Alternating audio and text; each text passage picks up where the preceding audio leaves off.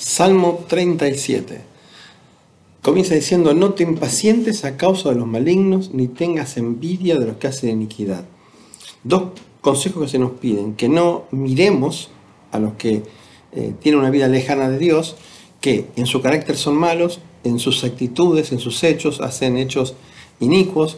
Dice, y dos cosas nos piden, no nos enojemos, y otro detalle es que no tengamos envidia. Y el hecho, yo creo que el hecho de tener envidia es porque a veces eh, perdemos la perspectiva de Dios. Dios dice que las cosas visibles son temporales y las no visibles son eternas. Entonces nosotros tenemos bendiciones eh, permanentes, eternas, y las personas que viven en este mundo tienen cosas temporales. Esto lo, vemos en el versículo 2. Dice, porque como hierba serán cortados y como la hierba verde se secarán. Eh, Dios te dice, mira el futuro, no pongas la vista en el presente. Y con esa vista en el futuro, lo que te va a pedir Dios en el capítulo 3 es confía en Él, o sea, confía en Jehová, manifiéstalo en hechos, haz el bien, y disfrutarás de la tierra y te apacentarás en verdad, de la verdad, perdón. Versículo 4. Otro, otro, otro consejo de Dios. No solamente es confía, ahora es disfruta de la presencia de Dios. Si disfrutas de la presencia de Dios, tus pensamientos van a alinearse con la voluntad de Dios y por lo tanto el final del versículo se va a hacer real. Él te concederá las peticiones de tu corazón. Después el siguiente consejo es encomienda. Pones toda tu situación, toda tu vida, déjala en las manos de Dios, descansa y Él va a actuar. Y un detalle, dice, Él va a demostrar al final que vos, confiando en Él, estabas en el camino correcto. Porque dice, exhibirá tu justicia como la luz y tu derecho como el mediodía. El otro consejo más, muy práctico. Guarda silencio ante Jehová y espera en Él. Es, no reclames, solamente disfruta, deleítate en Él y no te deleites, no, perdón, no te alteres, no te enojes con los demás. ¿Cuál es el consejo? Es, está en el 8. Deja el enojo, deja la ira. Eh, y dice, no te excites en alguna manera. ¿Por qué? Porque el enojarse, el envidiar y todo esto, obviamente nos va a llevar a hacer hechos malos, como dice el final del 8. Y la razón de Dios encima te lo explica. O sea, Él dice, porque al final los malignos van a ser destruidos, pero los que esperan en Jehová heredarán la tierra. Yo quiero un detalle ahí, sé que se nos puede ir el tiempo, pero observen, ¿no? Por un lado dice los malignos y por otro lado dice los que esperan en Jehová. No dice los buenos, porque nunca podremos alcanzar la bondad de Dios, sino simplemente Dios premia la espera, la confianza, la fe en Él. Versículos 10 y 11. Dice, porque de aquí a poco no existirá el mal. El malo observará su lugar y no estará allí, pero los mansos se le darán la tierra y se recrearán con abundancia de paz. Él dice, si vos mirás, en el futuro ellos no existen, los que confían sí van a, van a estar, y no solamente eso, sino que van a disfrutar de la bendición de Dios, porque se recrearán. Esta, esta promesa se va a repetir como cinco o seis veces en el capítulo, ¿no? Versículos 12 y 13 dice, maquina el impío contra el justo ellos, ellos al, que está lejos de Dios, le molesta que el justo esté tranquilo, confiado, a pesar de que no tiene nada, y obviamente lo quiere agredir. Y Dios dice, Dios se va a reír. ¿Por qué? Porque sabe que en el futuro está decretado el día. Eso es el final del 13.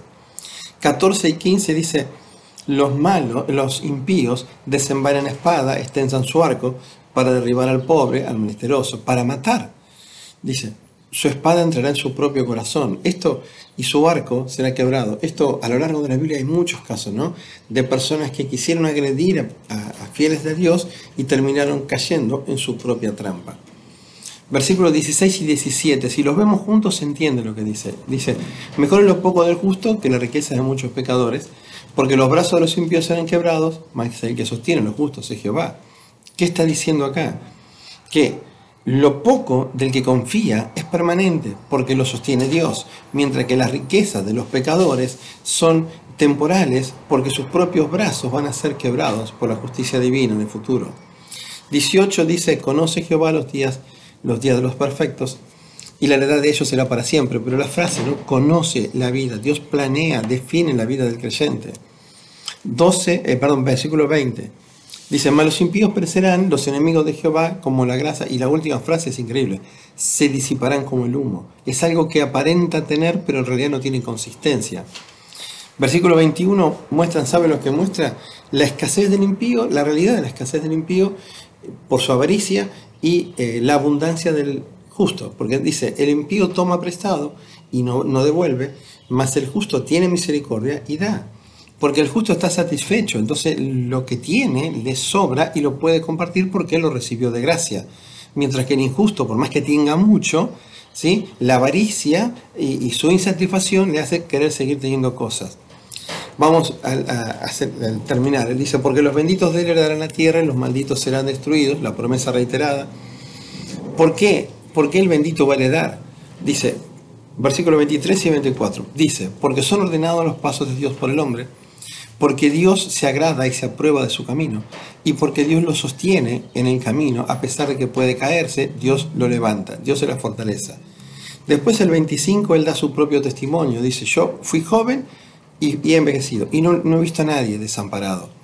Dice, en todo tiempo tiene misericordia y presta, y su descendencia es para bendición. Analicen esto con el carácter de Dios. Dios es igual, por lo tanto, sus hijos deberían ser igual. 27 y 28. Dice, apártate del mal y haz el bien y vivirás para siempre. ¿Por qué? Porque Jehová ama la rectitud y no desampara a sus santos. ¿Qué significa esto? Dios ama la justicia y por lo tanto el creyente debe ser igual. Apártate del mal y haz el bien. Y cuando esto eh, funciona, va a haber comunión y va a vivir en la espera, eh, con la fortaleza divina. Los justos serán en la tierra, vivirán sobre ella, es lo que les conté la promesa reiterada en el 9, en el 11, en el 22, 29, 34. Es como para que no dudemos de eso, ¿no? Y se manifiestan en carácter de creyente, 30 y 31. Si lo leemos al revés, dice, la ley de Dios está en su corazón. Vamos al 30. La boca del justo habla sabiduría, su lengua habla justicia, sus pies no resbalan.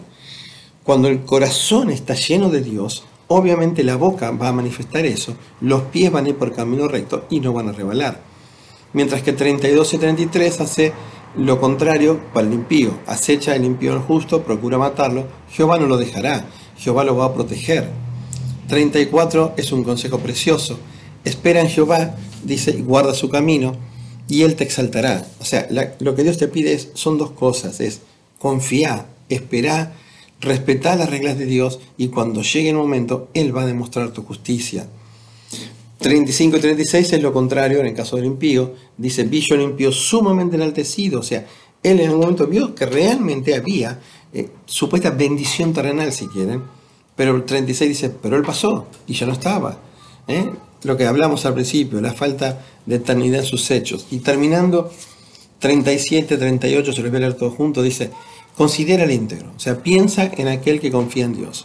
Mira al justo, porque hay un final dichoso para el hombre de paz. Realmente la eternidad lo está esperando con bendiciones increíbles, pero para aquellos que están lejos de Dios, los transgresores serán todo destruidos, la posteridad de los impíos será extinguida. Y el final, 39, 40, eh, juntos y escuchen. 39 dice, pero la salvación de los justos es de Jehová. Él es su fortaleza en el tiempo de la angustia. Jehová los ayudará y los librará y los libertará de los impíos y los salvará. Resumido, miren, miren. Dice, la salvación es de Jehová, la fortaleza es de Jehová, la ayuda es de Jehová. Por lo tanto, sigamos, como él dice, ¿eh? confiando. Fíjense en el final. Por cuanto en él esperaron, la razón de recibir salvación, fortaleza, ayuda de parte de Dios es porque están descansando en sus promesas. Salmo 37. Que el Señor les bendiga.